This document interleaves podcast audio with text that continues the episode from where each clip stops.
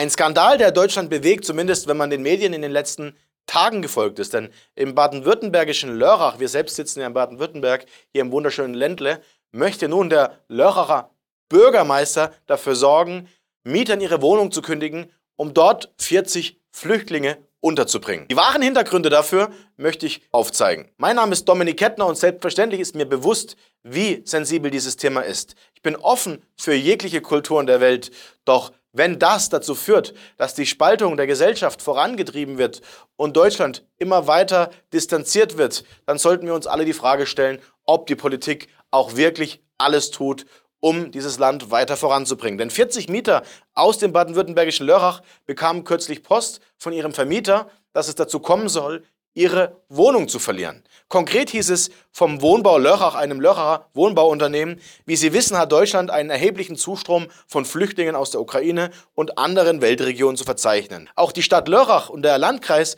sind zur Unterbringung von Flüchtlingen verpflichtet. Neben den geplanten Flüchtlingsheimen wurde intensiv nach weiteren Standorten gesucht. Wegen der besonderen Eignung werden wir unserer Liegenschaft Wölblingstraße 21 bis 29 in Lörrach für diesen Zweck zur Verfügung stellen. Für Sie bedeutet das, also damit sind die Mieter gemeint, dass wir in Kürze das mit Ihnen vereinbarte Mietverhältnis kündigen werden. Richtig gehört. Es könnte auch Sie als Mieter treffen, wenn die Stadt, in der Sie wohnen, nun entscheidet, dass man ihre Unterkunft zu einer Flüchtlingsunterkunft machen möchte. Bis zum Jahresende soll also die gesamte Wohnanlage von Flüchtlingen genutzt werden und weiter heißt es in diesem Brief, allerdings werden wir ihnen alternativen, geeigneten Wohnraum anbieten und sie beim Umzug unterstützen, auch finanziell. Wie schwierig es in vielen Zentren geworden ist, Wohnungen zu finden, erkennen wir auch daran, dass selbst unseren Mitarbeitern es immer schwieriger wird, Wohnungen zu finden und das, obwohl sie einen ehrenwerten Beruf ausüben. Und erst kürzlich haben wir beispielsweise in einem Community-Post darauf hingewiesen, dass wir für einen Mitarbeiter eine Wohnung suchen in Berlin und dies momentan nahezu unmöglich ist.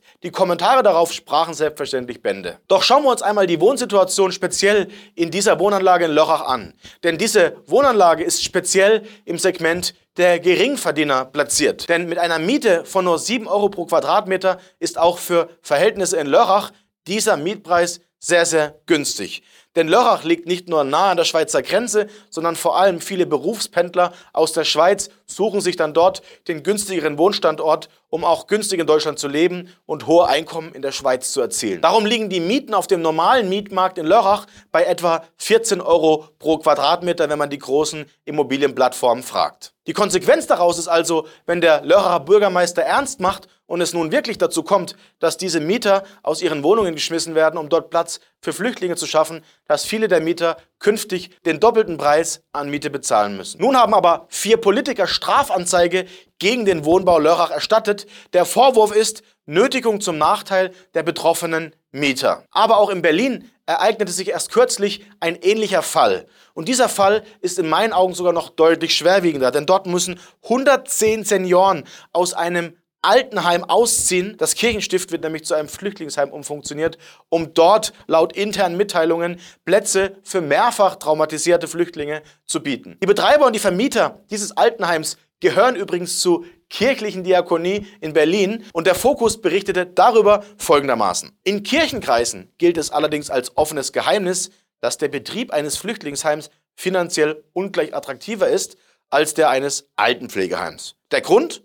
Für Flüchtlingsheime zahlt das Land so viele Zuschüsse, dass sie im Gegensatz zu kostenintensiveren Pflegeheimen schnell schwarze Zahlen schreiben. Senioren werden also für Flüchtlinge auf die Straße gesetzt, weil der Staat mehr Geld für Flüchtlinge als für Senioren ausgibt.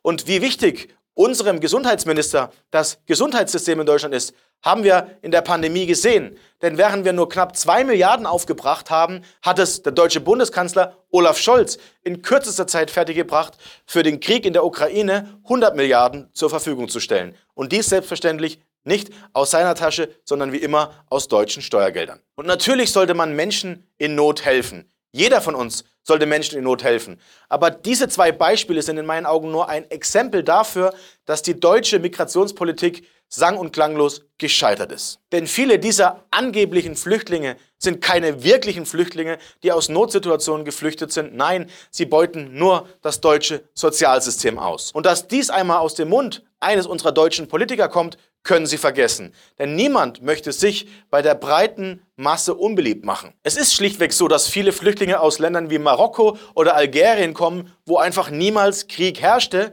und dieser Krieg auch niemanden vertrieben hat, um nach Deutschland einzukehren und dort auf Kosten des Sozialstaats, also unser Steuergelder, zu leben. Viele werfen einfach den Pass weg auf der Anreise nach Deutschland. Sage und schreibe, 45 Prozent sind es mittlerweile der Asylbewerber, die ohne Pass nach Deutschland kommen. Aber selbst den wirklichen Flüchtlingen würde man eher damit helfen, wenn man Notunterkünfte in der Nähe ihrer Heimatregion aufstellen würde, denn nicht nur die Sprachbarriere, sondern vor allem auch die Kostenstruktur seitens des deutschen Staates wäre durchaus geringer, wenn man den Menschen nach der Beruhigung der politischen Spannungen wieder die Möglichkeit gibt, möglichst schnell in ihre Heimat zurückzukehren.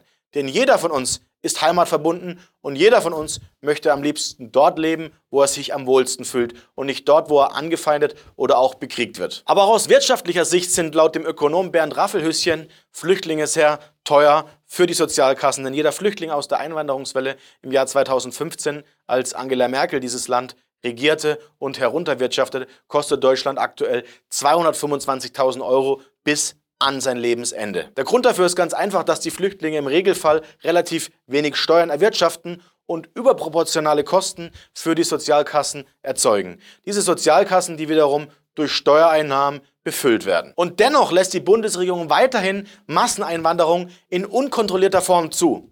245.000 Asylanträge im Jahr 2022 bestärken dies auf eindrucksvolle Art und Weise. Und auch im Jahr 2023 sollte sich der Krieg in der Ukraine und in Russland weiter verschärfen, dürften ähnliche Zahlen mit steigender Tendenz zu sehen sein. Das sind 28 Prozent zum Vorjahr 2021 eine unglaublich große Zahl, wenn man diese mit den Kosten multipliziert, welche jeder Zuwanderer, der langfristig in Deutschland bleibt und sich nicht richtig integriert, erzeugt. Das bedeutet also bildhaft für Sie gesehen hier auf der Landkarte einmal die Stadt Mainz. Jedes Jahr wandert einmal die Stadt Mainz in Deutschland ein aus Flüchtlingsregionen oder aber auch aufgrund der Ausbeutung der Sozialkassen die eben viele Migranten in den Augen haben. Und dabei ist Deutschland nicht nur eines der dicht bevölkertsten Länder in Europa, sondern mit 1,4 Millionen Menschen, die bis ins Jahr 2024 keine Wohnung mehr finden werden, herrscht hier ernstzunehmende Wohnungsnot für jeden von den Menschen, die keine besonders hohen Einkommen erzielen. Das Problem hierbei ist also nicht